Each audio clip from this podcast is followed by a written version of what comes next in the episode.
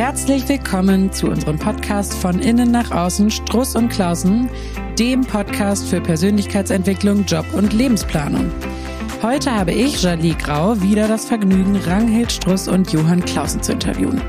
Die beiden sind nicht nur meine Chefs, sie sind auch Inhaber von Struss und Klausen Personal Development und wir beschäftigen uns gemeinsam mit unserem Team an Beratern und Coaches, wovon ich auch eine bin, ähm, mit der Persönlichkeits- im Leistungskontext.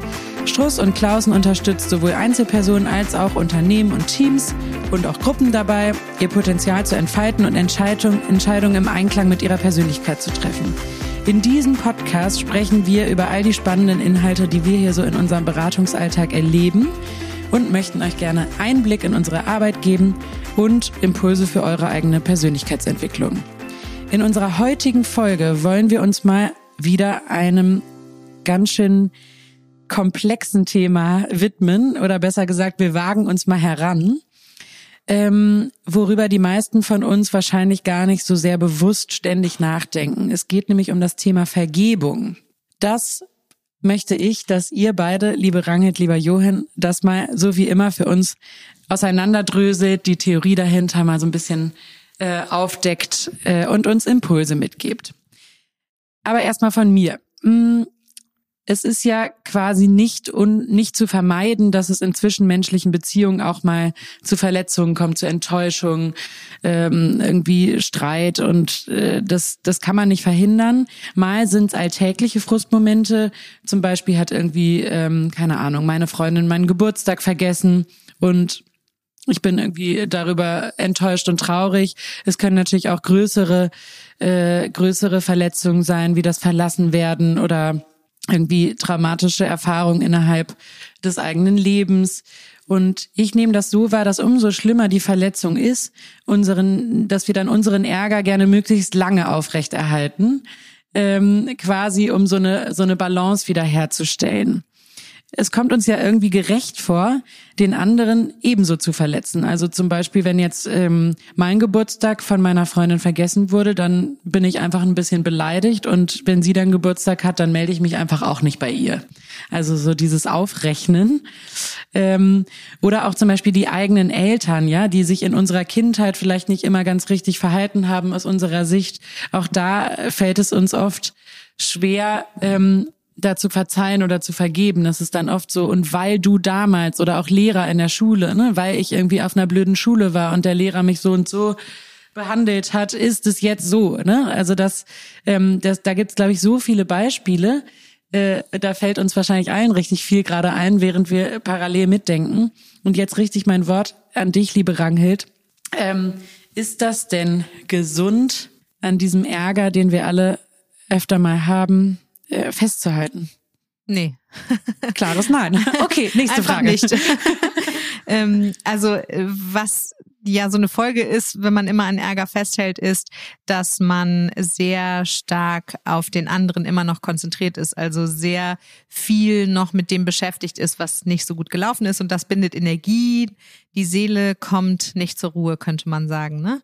Ähm, wir werden das ja gleich noch ein bisschen aufdröseln, aber letztendlich ist es so, dass man im Grunde genommen in einer Ohnmacht verharrt, weil man dem anderen die Macht gibt, seine eigenen Gefühle äh, quasi zu beeinflussen, dadurch, dass man sie nicht loslassen kann. Also der Fokus der Aufmerksamkeit ist sehr stark auf etwas in der Vergangenheit gerichtet und das bindet natürlich die Ressourcen für meine Zukunftsgestaltung. Ich hindere mich vielleicht in manchen Punkten dann auch daran, mich selber weiterzuentwickeln und äh, meinen Selbstwert zu aktualisieren. Außerdem kann es auch einfach äh, physische Folgen haben, dass ich irgendwie Magenschmerzen kriege oder übernervös werde, angespannt bin, Schlafstörungen habe, je nachdem, wie groß eben die Verletzung ist. Von daher kann ich ganz klar sagen, nee, ähm, auch wenn man auf Gerechtigkeit, Vergeltung oder ähnliches hofft, ist es nicht sinnvoll und gesund, an Ärger festzuhalten. Aber irgendwie scheint es ja, also das leuchtet ja total ein, was du sagst.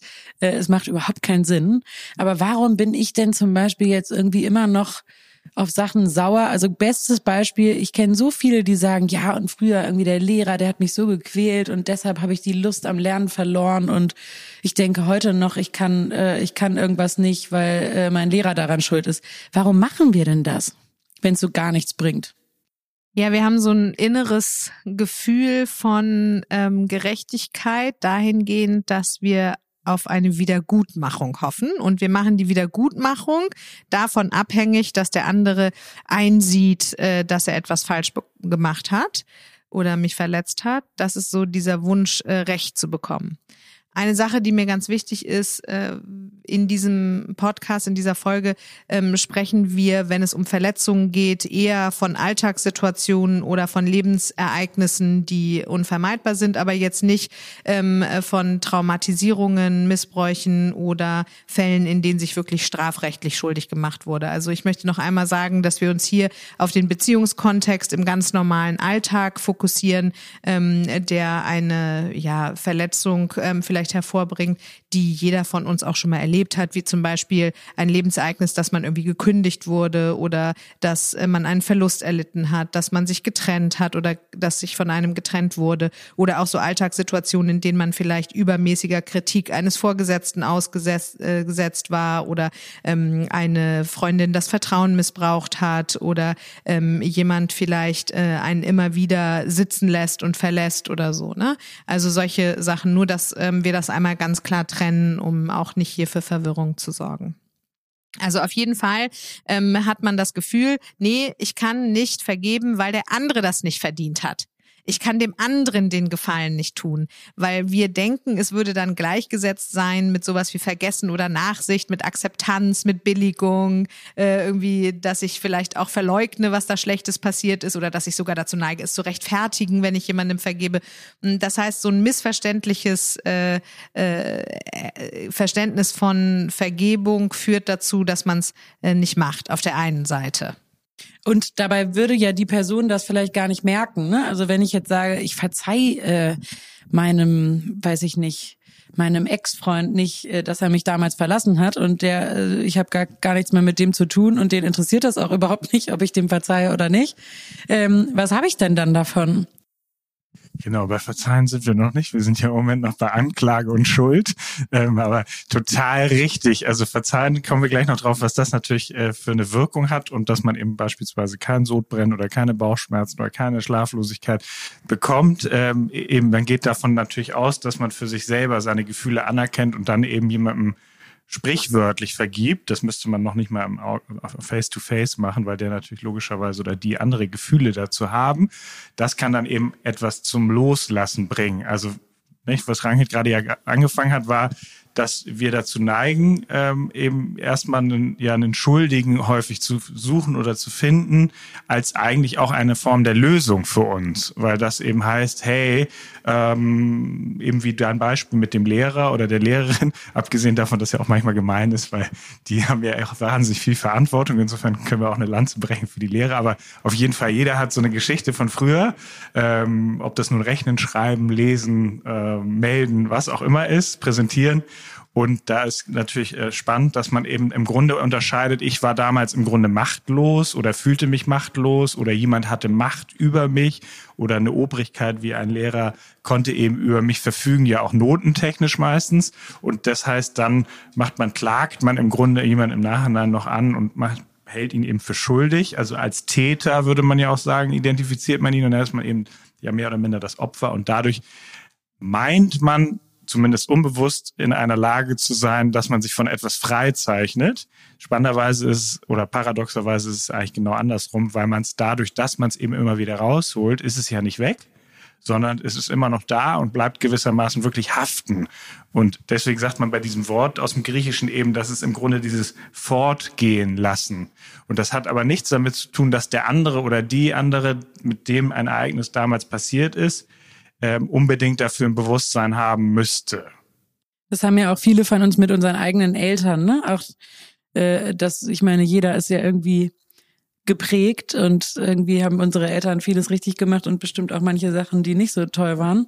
Und da stelle ich das auch fest in meiner Umgebung, dass man irgendwie oft denkt, oh, und ne, äh, dass daran noch so festgehalten wird, obwohl es 30 Jahre oder so her ist. Genau, der Konflikt spannend. wird weitergetragen. Also mit den mhm. Eltern ist es ja sogar häufig so, dass dieser Konflikt noch ausgetragen wird, also ongoing ist. Ähm, und eigentlich geht es eben, wie ich gerade schon meinte, auf so ein Recht, um so ein Recht auf Wiedergutmachung. Also man möchte einfach endlich, dass der andere einsieht, dass man selber Recht hat und dann äh, könnte man sozusagen endlich loslassen.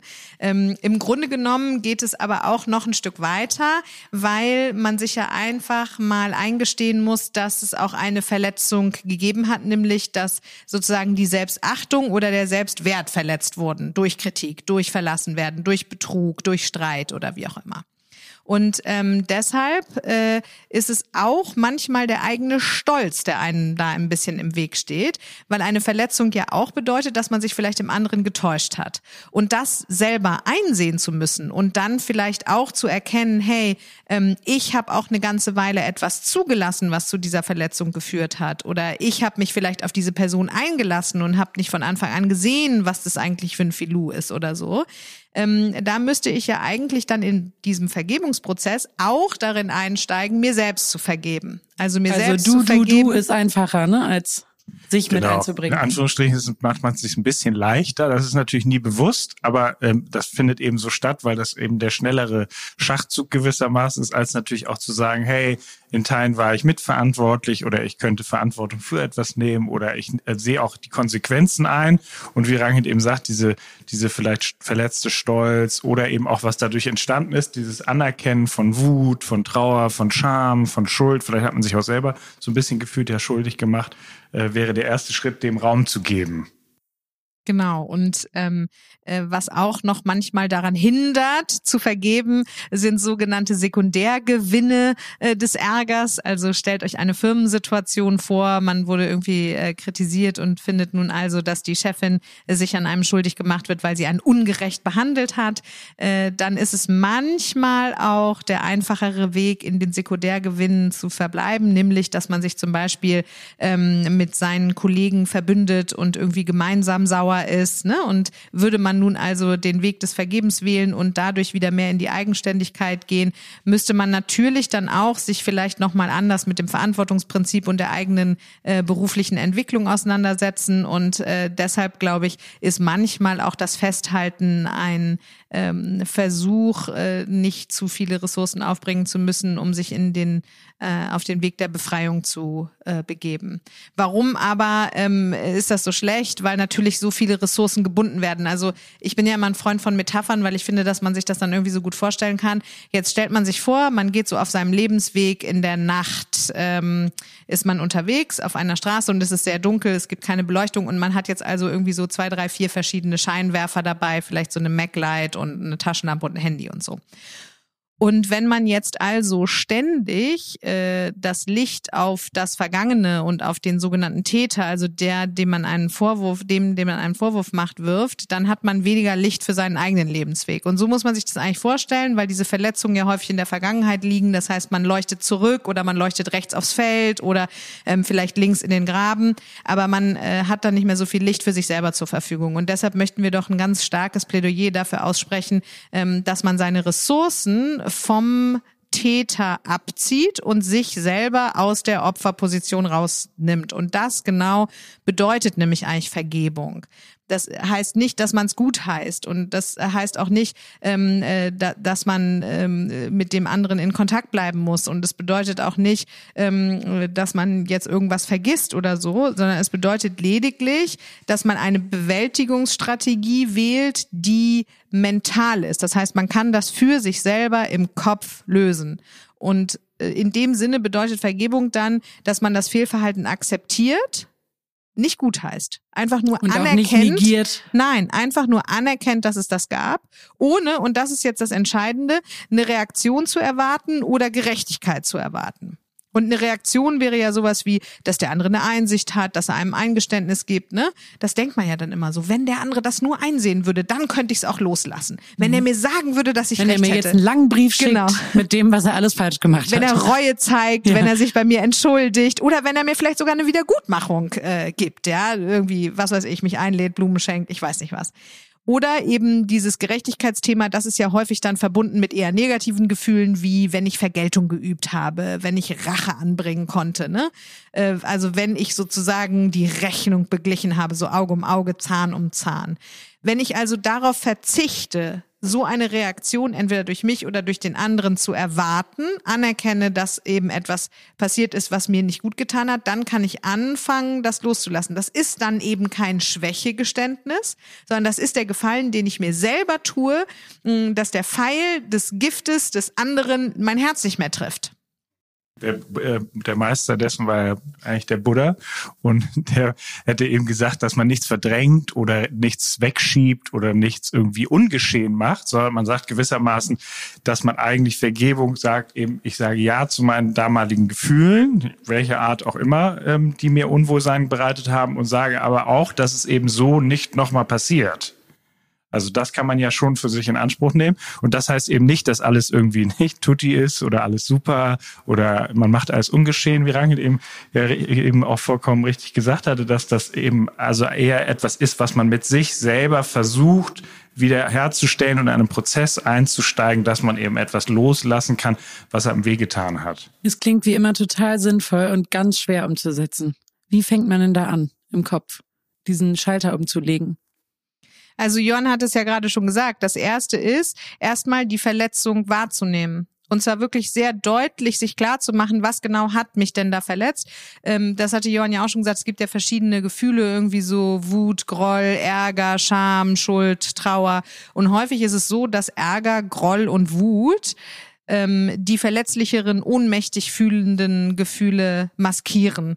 Also sich damit mal auseinanderzusetzen, was genau ist mir da eigentlich passiert und was genau ist eigentlich das Gefühl, das ich habe. Denn letztendlich fühle ich mich vielleicht ohnmächtig und traurig, fühle mich eventuell auch durch mich selber verletzt, weil ich mich in diese Situation gebracht habe. Und ähm, das einmal wahrzunehmen und anzuerkennen, also die Verletzung, die Schadenszufügung ähm, genau auseinanderzunehmen und sich dann zu fragen, warum verletzt mich das überhaupt so? Dann wird man nämlich ziemlich schnell feststellen, dass es einen Unterschied zwischen den, dem eigenen Werteverständnis, den eigenen Normen, dem eigenen Empfinden von richtig und falsch gibt und dem Empfinden des anderen.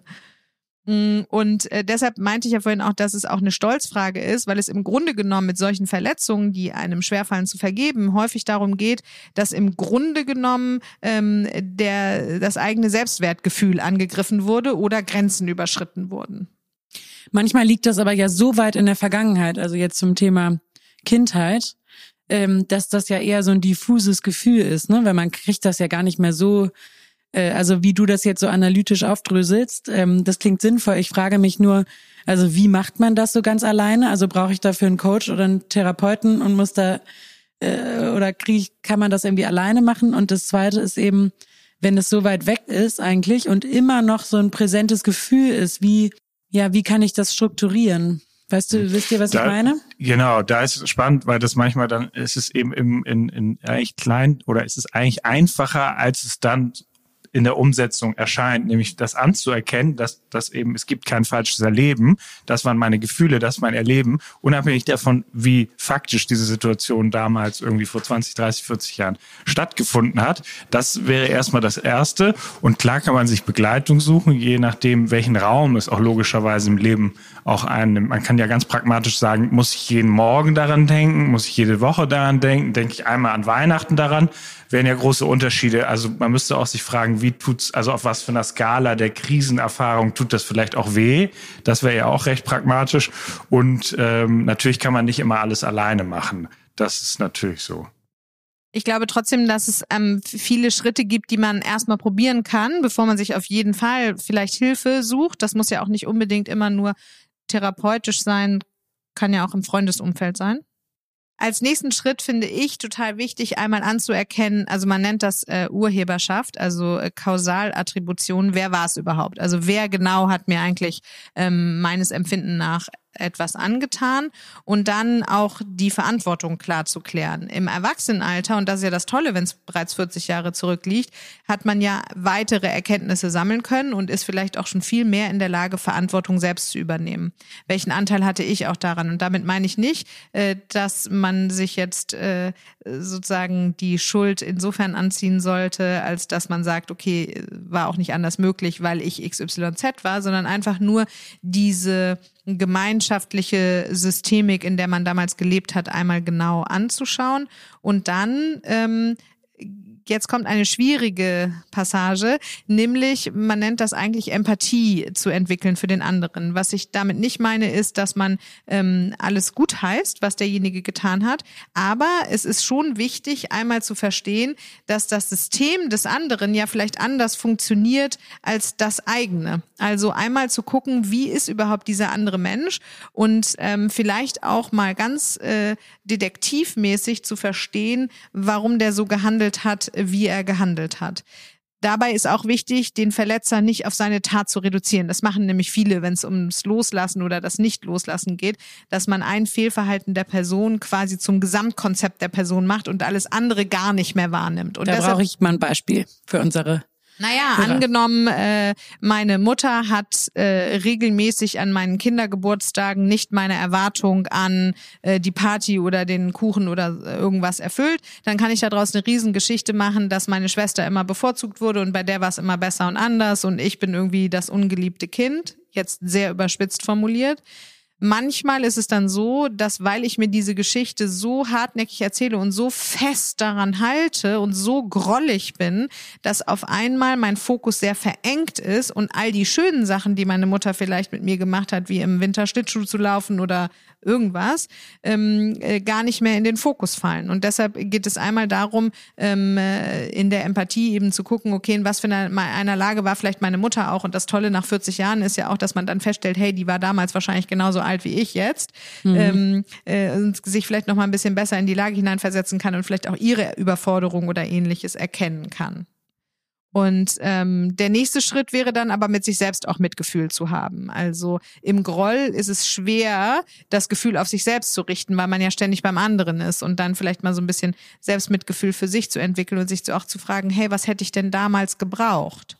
Und dieses Loslassen vom Groll würde auch beinhalten, dass man sich heute fragt, wie kann ich mir das selber geben? Weil solange ich immer im Vorwurf an den anderen bleibe, verharre ich in der Opferposition und bin der Meinung, dass mir etwas nicht zuteil wurde, worauf ich aber einen Anspruch gehabt hätte. Und wenn ich jetzt sage, hey, ich entwickle Empathie, lass das andere bei dem anderen und ich äh, entwickle auch Selbstmitleid und sage, ja Mensch, das war traurig für mich, weil das vielleicht in meinem Wertesystem besonders wichtig war, Geburtstage äh, ausgiebig zu zelebrieren mm, und mich dann im nächsten Schritt frage, was hätte ich denn damals gebraucht und wie könnte ich mir das heute selber geben? so dass ich mehr wieder in die Verantwortung komme und mich eben auch von dieser Ohnmacht befreie, dass der andere für meine Gefühle verantwortlich ist. Ja, oder wie, äh, ich meine, Eltern kann man sich ja nicht aussuchen ähm, und man ist da ja in der Kindheit eben ziemlich äh, machtlos. Ähm, und wie kann ich vielleicht auch heute, also zusätzlich zu dem, was ich mir selber geben kann in meiner erwachsenen Person, äh, wie kann ich für ein Umfeld sorgen, äh, selber mir, mir Menschen zusammenzuholen, die mir eben das geben, was ich wirklich brauche. Ne? Anders als in der Kindheit, wo man es nicht so steuern kann. Aber auch Beziehungen, die dir ähm, wohlgesonnen sind und die bedeutungsvoll für dich sind, gibt es Verletzungen. Also das ist ja unvermeidbar. Ich glaube, ein wichtiger Schritt zum Loslassen ist auch die Erkenntnis, ähm, quasi als Voraussetzung, dass ähm, man menschliche Unvollkommenheit in gewissem Maß noch einfach akzeptieren muss. Genau, dass man ja immer im Kleinen mal verletzt wird oder auch im Großen und das kann ja ganz alltäglich sein. Äh, da kann der Partner irgendwie so und so nach Hause kommen und man hat vielleicht eine andere Vorstellung. Dann würde man vermeintlich auch nicht gleich die ganze Beziehung in Frage stellen, äh, nur weil jemand mal grollig nach Hause kommt oder grummelig oder äh, überspitzt gesagt keine Blumen mitbringt. Ähm, also das heißt, wir würden ja auch wieder sagen, von innen nach außen das gestalten. Und was wir natürlich auch nicht sagen, ist, dass man ständig jedem und allem vergibt. Das äh, würde natürlich auch eine Angriffsfläche schaffen, weil es gibt natürlich auch Situationen, da muss man eigentlich gar nichts vergeben, sondern äh, da kann man dann auch mal sagen, da ist sozusagen einfach meine äh, Sicherheitslinie. Ne? Das hat ja auch eine Wichtigkeit. Trennung ist auf jeden Fall, finde ich, ein legitimes Mittel, um sich auch vor neuerer Verletzung zu schützen. Ähm, nichtsdestotrotz wäre es natürlich schön, wenn man die Gefühle nicht mitnimmt und ähm, die loslassen kann. Also das Eigentliche des Vergebens ist ja das Loslassen äh, im Sinne der Energiefokus, äh, dass man den ablenkt von dem anderen und eben auf sich selbst und wie du ja auch gerade schon angedeutet hast, dann hat man ja auch wieder die Kraft, vielleicht sich zu fragen, okay, welche Lebensumstände gestalte ich, damit ich nicht verletzt bin. Ich würde gerne noch einmal mit der Partnerschaft ähm, argumentieren, weil ich das ein super Beispiel finde, wie man sich klar machen kann, dass nicht nur man selbst vergibt, sondern dass man ja auch äh, in den Vorteil kommt, dass andere einem vergeben können. Eine, in einer Beziehung, in der man liebt und da kleinere Verletzungen entstehen, da äh, geht man ja automatisch in der Konfliktklärung, wenn es gut läuft, läuft, den kleinen Weg des Vergebens. Also äh, normalerweise würde man ja dann ansprechen, was einen verletzt hat. Äh, man würde versuchen, sich gegenseitig zu verstehen. Das wäre der zweite Schritt. Ähm, man würde auch die gegenseitigen Gefühle anerkennen, selbst wenn sie vielleicht nicht in dem eigenen Persönlichkeits- oder Wertesystem eins zu eins nachvollziehbar wäre. Und man würde aus Liebe verzeihen. Man würde lernen, loszulassen. Also das Schlimmste in Beziehungen ist ja, wenn man immer alte Kamellen wieder raufholt. Und man ist vielleicht auch in der Lage, eine Wiedergutmachung ähm, äh, zu vollziehen. Und das Schöne daran ist, dass man das im Kontakt machen kann. Das heißt, äh, man kann sich gegenseitig in die Verantwortung heben und der ähm, dieses Verzeihen beziehungsweise Vergeben in Beziehungen, in denen man das vielleicht nicht im direkten Kontakt macht, funktioniert aber genauso, nur dass der andere eben nicht daran beteiligt sein muss. Genau, man wird dann merken, dass wenn man demjenigen möglicherweise auch mal auch nach längerer Zeit wieder begegnet, dass das bei einem eine ganz andere Art ist, äh, wie man sich dem dann auch äh, fühlt gegenüber. Also weil sonst kennt man das ja, dass man dann vielleicht selber eine Art Charme oder irgendwie, oh, das ist irgendwie ein bisschen ein awkward Moment, so irgendwie Unwohlsein. Und das merkt man schon, wenn man sich selber darin so aufstellt, dass man im Grunde sagt, hey, ich kann das loslassen, beziehungsweise auch das so transformieren, dass man auch annimmt, es war eben auch vielleicht in einer anderen Lebensphase. Das äh, finden wir ja sowieso immer ganz wichtig, dass man irgendwie einen möglichst realistischen und wertschätzenden Blick darauf richtet, was zu welcher Zeit auch wem möglich war. Also Total. das heißt, dem inneren Kind eine Stimme zu geben, ist ja super wichtig und eben da dann auch wirklich festzuhalten, welche Schmerzen man hatte und das auch mal so richtig, darf auch mal ein bisschen übertrieben sein, weil ein kindlicher Schmerz ist ja auch manchmal eben irre und fühlt sich ganz schlimm an und das dann stehen zu lassen und gleichzeitig aber für sich auch die Verantwortung zu übernehmen, zu sagen, eben, ich bin jetzt so und so alt und kann nicht ständig an Weihnachten nach Hause fahren und sagen, also da habt ihr mir aber ehrlich gesagt irgendwie meine Wanderstiefel gar nicht geschenkt, obwohl ich mir die ja gewünscht habe. Das würde ja auch dann immer dieselbe Rolle nur zulassen. Und das kennen ja viele von uns, ne, dass dieses nach Hause fahren man gleich wieder Kind ist. Genau, das kann ja auch schöne Seiten haben, ähm, aber es ist eben dann manchmal ist man ja auch vielleicht in der Verantwortung, fühlt sich vielleicht auch lockerer und besser, wenn man eben sagt, hey, wir können irgendwie mehr jetzt auf Augenhöhe in den Austausch treten, weil man ja, sobald man diesen Anspruch mit nach Hause bringt, ist man auch automatisch wieder in der Rolle. Und das finde ich so äh, wichtig, eben wie du sagst, lockerer, leichter. Ne? Das zeigt ja, dass Vergeben eigentlich als ein Akt zu verstehen ist, der für die innere Freiheit da ist. Also der eben nicht darum äh, sich dreht, dass der andere eine Erkenntnis hat und irgendwie erzogen werden muss, sondern es ist ein innerpsychischer Prozess, der einem eben die große Erleichterung gibt, dann wie du gerade meintest, auf Augenhöhe ne, sich zu begegnen oder eben auch in entsprechenden Umständen einfach zu sagen, du, äh, mit der Person XY möchte ich so eben auch keinen Kontakt mehr haben, um mich selbst zu schützen. Und was jetzt unabhängig von diesem Elternthema, äh, finde ich, in Beziehungen wichtig ist, ist nochmal dieser Aspekt, auch sich selbst zu vergeben. Also, weil viele Leute können auch nicht loslassen an dem, äh, an der Wut, den sie auf jemand, die sie auf jemand anderen haben, weil das auch quasi ein eigenes Schuldgeständnis mit einbeziehen würde, nämlich, dass man sich auf die Person eingelassen hat, dass man ihren Versprechungen geglaubt hat, dass man geblieben ist, obwohl man nachhaltig kritisiert wurde. Deshalb ähm, ist hier einmal ganz wichtig, auch nach innen zu gucken und zu sagen, worüber bin ich eigentlich auch über mich selber traurig? Was habe ich mir selber auch angetan? Und dann eben wirklich wie so eine innere Umarmung zu sagen, das war damals, wie du auch gerade meintest, es liegt in der Vergangenheit und jetzt habe ich die Möglichkeit zur Welturaufführung. Jetzt habe ich die Möglichkeit von hier aus nicht äh, geradeaus zu fahren in den Rückspiegel zu gucken, sondern meine Scheinwerfer voll auf die Straße vor mir zu richten und nach vorne zu schauen.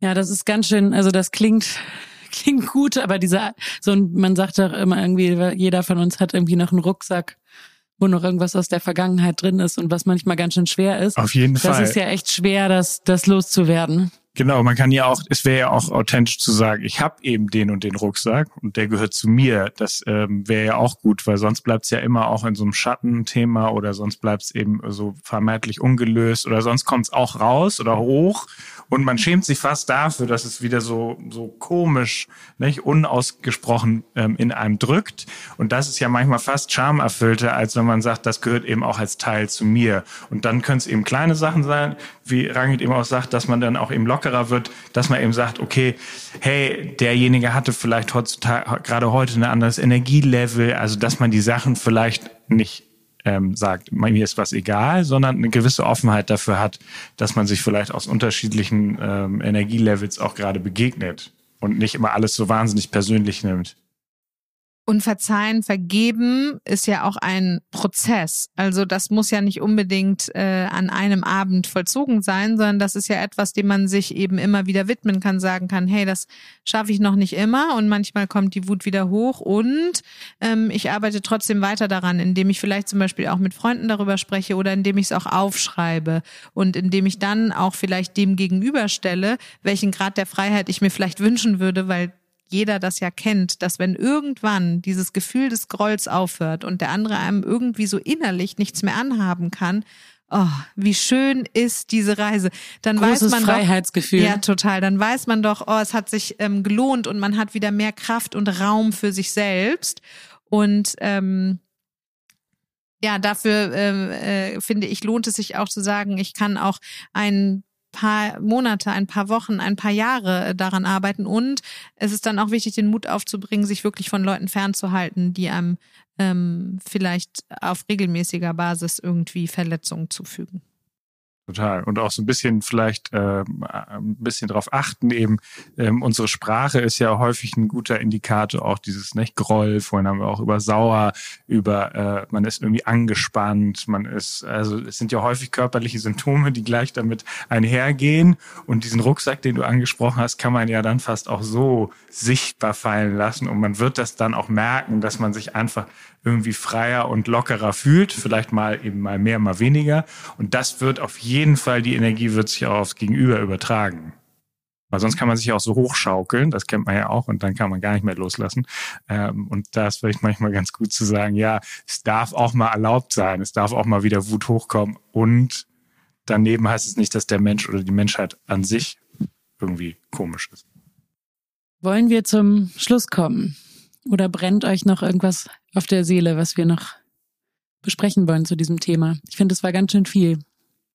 Ja, also wir sind ja immer großer Fan davon, dass man äh, sich die Dinge auch mal aufschreibt und äh, gerade zum Beispiel bei äh, gescheiterten Beziehungen oder ähm, sei es jetzt im beruflichen Kontext oder im privaten Kontext äh, ist es ja häufig auch so, dass äh, man quasi versucht, seinen Selbstwert aufrecht zu erhalten, indem man darauf wartet, dass der andere zur Einsicht kommt.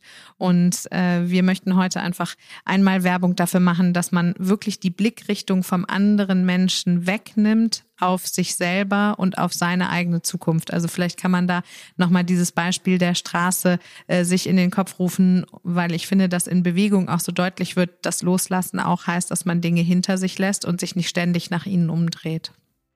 Finde ich einen super Schlusssatz und ich finde, wir haben irgendwie alle ganz viel von deinen Metaphern. Also äh, ich, ich speichere die immer richtig schön für mich ab hier nach den Aufnahmen. Wir freuen uns, dass ihr auch diese Folge wieder hört, hoffentlich mit großem Interesse. Und wenn bei euch Fragen aufkommen dazu oder ihr irgendwie irgendwas mit uns teilen wollt, ja, ähm, worüber ihr jetzt nachdenkt, dann schickt uns das bitte unbedingt alles, auch Anregungen, Kritik alles an von innen nach außen at strussundklausen.de oder einfach eine Direct Message an Struss und Klausen auf Instagram und wir freuen uns über äh, eure Bewertung bei Apple Podcasts. Äh, wir sehen uns beim nächsten Mal wieder.